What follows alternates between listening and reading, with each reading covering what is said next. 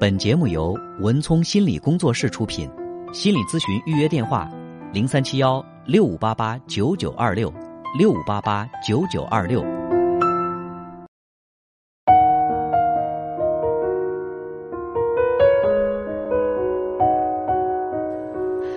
好，接下来进入我们今天的咨询师的故事。在节目进行的过程当中，欢迎大家继续拨打零三七幺六五八八九九八八来参与我们的节目。有请我的搭档高翔。文聪好，听众朋友大家晚上好，又到了我们跟大家讲案例的时间了。我们将以咨询师的身份跟大家来讲述案例故事，嗯同时呢，我们也会对来访者的个人信息予以保密。嗯、那么在今天呢，我想和大家分享的是一位呃女性求助者，她求助的这个抑郁的问题。她说嗯她现在呢有比较明显的抑郁倾向，呃，经常呢会无端的大哭，然后情绪调整不过来。呃，而且呢，也会偶尔产生过这种轻生的念头，哦而且轻生这个念头呢是，呃，以前呢都有过，嗯，但是很长一段时间，他觉得自己把这个念头压制下去了，但是最近一段时间呢，这个问题又重新的被翻起来了，看起来好像更严啊，对，重一些了。让他更难受了。嗯我说为什么是现在呢？就是突然之间呢，又有了这么强烈的这种感觉。嗯，最近发生了什么事情吗？他说，那个最近一段时间，他的爸爸通过他母亲呢，呃，告诉他说，如果说在外面工作辛苦，觉得累了，就回家去。他爸爸呢，愿意给他出钱，付个首付，帮他买套房子。嗯，而且呢，觉得他也到了该谈婚论嫁的时候了，说回来好好的安定过日子。就是爸爸的这个表现，让他在心里面呢五味杂陈。嗯，他就觉得很痛苦。对我我就听到说，为什么说要通过妈妈来传达爸爸的心意？是我当时也是说，我说为什么是通过妈妈来传达爸爸的心意呢？他说我其实已经好多年跟我爸爸不联系了，我们之间的这个关系呢是完全封闭的一种状态。嗯我就问他为什么，他说因为爸爸重男轻女，嗯，他是有一个哥哥，有一个姐姐，啊、然后他爸爸妈妈生他的时候，其实已经到了四十多岁了，嗯就是到中年了。啊他爸爸在心里一直期待的是能够中年再得一子，所以说呢，就是妈妈怀孕以后，爸爸在心里面一直是想着，哎，我能不能再要一孩子呀，再生个儿子？再生一儿子。嗯结果呢，这个他出生之后呢，就是个女儿，然后爸爸在心里肯定很失望，就明显把这个失望给表现出来了。嗯然后他的这个哥哥姐姐呢，年龄又比他大得多，所以他觉得他哥哥姐姐对他也很少关心。就是我们有那种感觉，我们在年少的时候很不喜欢跟比我们小很多的小不点儿玩儿。嗯就是他每次去跟着姐姐玩的时候，哥哥姐姐都是表现出来的那种所谓的嫌弃吧。我觉得在心里可能也不是说嫌弃，只是说觉得太麻烦，带着一个小孩儿就不跟他玩儿，他就在家里觉得很孤单。然后爸爸妈妈呢，就经常在一起谈话的时候，就是爸爸毫不掩饰的说：“如果你要是个儿子就好了。”就是每次在这样说的时候，他在心里都会觉得特别的委屈，但是呢。他又不知道怎么去表达自己的这种委屈，就这么一直压制着。所以他呃中学毕业以后就没有再上大学，他就直接自己出来打工了。他希望通过自己的努力去过自己的生活，嗯啊，然后能够早点独立起来，互不打扰就好了。你也别打扰我，我也别打扰你，就这样。嗯，但是他发现他出来之后，因为有一段时间他在感情上有个失败的经历，然后呢，在这个感情上走的不是特别顺利。你看，我们也都知道，他在这个原生家庭当中，他跟爸爸的关系这样的。呃，不好、纠结啊对，这么这么纠结，嗯一定会对他的亲密关系或多或少的造成一些影响的。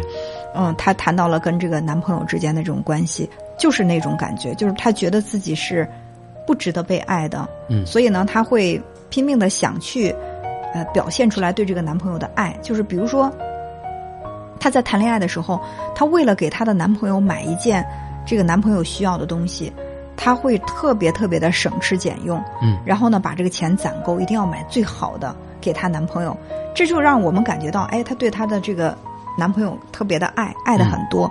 但是这个爱，我觉得好像有一点讨好的成分，就是我对你好，然后我希望你再对我好。不是我希望你对我好，而是你必须要对我好。嗯她是这样的一种想法。所以说，她给她的男朋友如果发了信息，她的男朋友必须是秒回的，就是你必须要立刻回过来。如果说你没有立刻回过来的话，呃，我就觉得是你不爱我了。她希望她的男朋友是在她的这个监控范围之内的，我随时可以监控到你的信息，只有这样才是安全的。对，因为她曾经被忽视太久，所以说她希望自己是一个备受重视的一个女朋友。嗯，所以说当她的这个男朋友表现的不合乎她的要求，不让她满意的时候，那她的表现呢就会特别的激烈。嗯，就会觉得我对你那么好，你为什么连这最起码的一点要求你都做不到呢？这就是她反复在问的一个问题。呃，那时间长了，肯定也会让她的这个男朋友觉得特别的辛苦，特别的累。然后两个人之间就这么纠缠啊，最后她的男朋友可能是受受不了了，受不了，然后呢就放弃她。这个呢就让她在这个情绪上特别受打击。就是她说的，她曾经有过那种想要去自杀的那种念头。嗯。当她有这个念头的时候呢，她就把这个求助的手伸向了她的家庭，就是他给爸妈打电话说：“我现在特别的痛苦，呃，我特别的难过。”然后能得能得到支持吗？特别想那个让你们安慰一下我，我不想活了，就这样说。当时妈妈呢也是对他有了一些这种劝阻，但是呢，爸爸本身呢也是那种不太善于表达情绪的人，可能就是说了一句：“说如果真的要是不想活的话。”趁早给自己买份保险，不要让我们养你这么大，你死了什么都不给我们留下。哦，这是他爸爸当时就这么说了一句话。这本来是说想要回家求抱抱、求安慰的，结果没想到又又戳了一刀，是吗？对，让这个女孩在心里面真的是觉得对这个父亲绝望了。我就问他，我说：“那你觉得爸爸在当时说这个话的时候，是真的是想让你用你的生命给他换保险理赔的钱呢，还是说他想通过这种方式？”刺激你，让你珍惜你的生命，他只是发泄对于你的这种行为的这种不满，就觉得好像是怒其不争。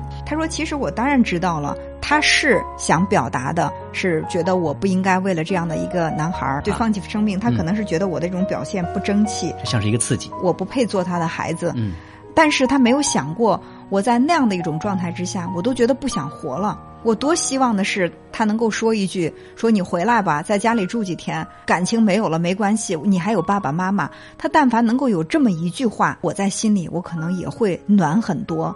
嗯，但是问题是，现实父亲是不是那样一个这个温暖牌的，或者说能贴心的这种父亲？嗯，他可能说是就类似我们传统说的“刀子嘴豆腐心”。嗯，嘴上说的跟心里想的可能不一定是完全一致。对，还有一个情况是什么？假如说他跟爸爸的关系以前一直特别好，然后爸爸。说这样的一句话，有可能会让他觉得这是爸爸的一种反向的一种表达。其实我是希望你珍惜生命，但是我故意说这样的话刺激你。嗯，他爸爸跟他没有很好的这个情感连接的基础，然后说了这样的话，会更看起来像是伤人的，就觉得更加的受伤。正是因为他们之间的链接本来就很薄，感情本身就很淡，然后又说了这样的话之后呢，这个女孩在心里面就大受刺激。对。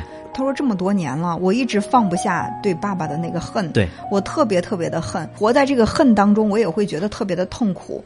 你比如说，妈妈嘛说跟爸爸一起来看我的时候，我就对妈妈说：我说你可以来，但是如果说你跟爸爸一块儿来的话，你们俩我谁都不见，就没有办法呢，就是。”妈妈自己会来，然后看他，然后也会说：“哎，你爸很关心你啊。”他就说：“关心什么呀？是不是关心我什么时候死了，能不能把这个理赔的钱留给他呀？”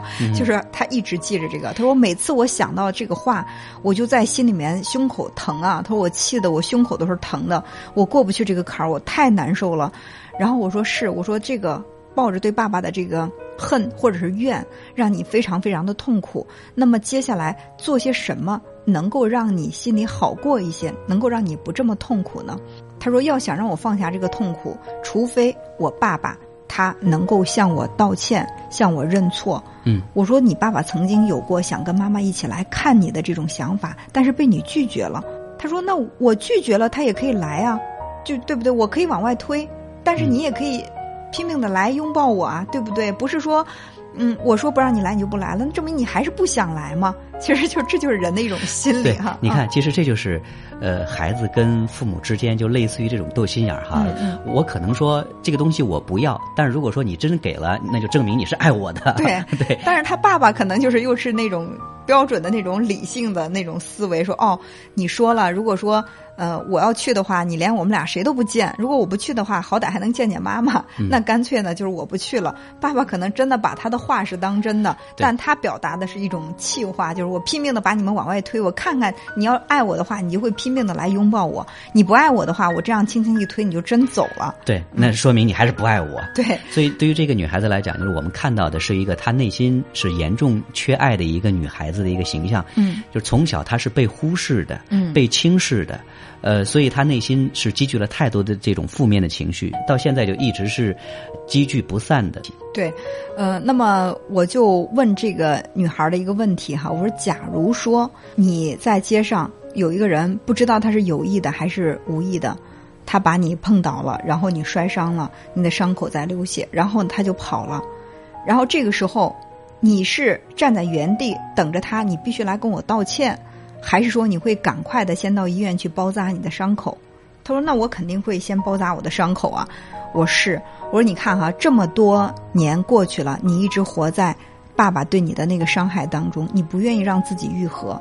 但是你想一下啊，如果说爸爸现在他暂时还没有这个觉悟去向你道歉，或者说作为一个呃男人，他可能现在还暂时的放不下这个身段向你道歉，难道这个伤口你就这么一直摊着？”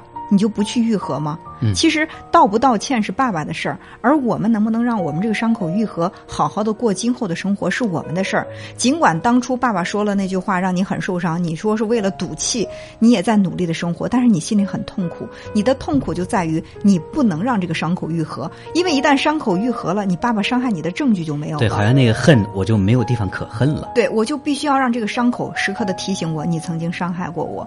其实我觉得我们仔细的想一下，如果你爸爸心里没有你的话，你不管怎么提醒他都视而不见；如果说他心里有你的话，不用提醒他都记得他当初可能做的一些事情不妥当，伤害到你。否则的话，他也不会通过妈妈的口去转述说你回来吧，我给你付个首付，你不愿意跟我们住在一起，你付个首付买个房子，将来你结婚了干嘛，你都可以自己去去用。所以说，这个爸爸他其实是想通过属于他的方式去表现他对这个孩子的爱，但是这个孩子他想要的就是你必须要直接的向我道歉。对，就是你给的我不一定想要，但是嗯我想要的呢，你可能又暂时给不了。嗯所以说这也是一种纠结的所在。重新去看到他爸爸对他身上的其实那个爱的那个部分，去跟爸爸关系和解，嗯，是也是他要去面对的这个问题，不一定是说争得那个对不起。对，就是他出生的时候，他爸爸已经四十多岁了。嗯就是他现在说他爸爸已经是老年人了啊，嗯就是说已经是，呃，六十岁以上了吧？，对，六十多岁了。那么在这种状态之下，就快将近七十了，一个老人他可能有很多的这种思维，他是固化的，就是说他已经固定了，我们很难去扭转。或者他只能用这种方式去表达爱，你让他低头说：“孩子，我错了，我不应该。”可能会对他来说是非常为难的。你如果说能够看到爸爸对你的爱，只是你去追求你的那种形式，而他没有按照你的形式去表达歉意，你就让这个关系僵着，我觉得还是蛮遗憾的啊。嗯，然后我说，你看你的爸爸现在是七十岁，就是你觉得你跟你爸爸的这种关系还能僵多久？呃，说一句扎心点儿的话，老人他其实就算是能活到八十岁、九十岁，那我们也早晚要面对他离开我们的这一天。如果说有一天你们的关系没有和解，你爸爸就离开了，嗯，这会不会成为你心头一个永远的遗憾？就是可能你跟他把这个关系和解之后，你会觉得无所谓。但是如果说不和解，有一天当你有了孩子，你能够真切的体会到做父亲、做母亲的这个心里的这种感受和滋味的时候，你想去做这件事情而做不了的时候，会不会让你特别特别的遗憾？嗯，这可能对于这个来访者是一个扎心的问题。嗯但是我觉得我们回归到这个问题的本身上，他所谓对于父亲的这种恨，其实恨是什么？恨是爱而不得。对，是我我因为得不到，我我转而会变成恨。其实这个背后还是源于那种爱。嗯，说实话的，如果说他对他爸爸完全没有爱，我们说恨的反面不是爱，爱的反面也不是恨，爱的反面是淡然。就当你觉得你恨一个人的时候，其实你在心里，你对他有多深沉的爱，然后他反弹过来的可能就是多重的这种恨。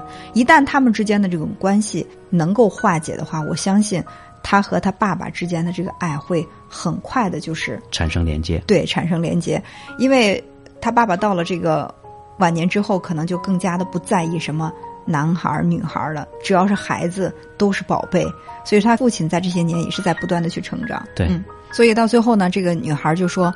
嗯，我可以按照你说的去做做试一试，但是呢，我能做到的是，当他再有主动的表示的时候，我不抗拒，就尝试去和解哈。对，但是让我现在主动的去跟他拉近关系，我可能还暂时做不到。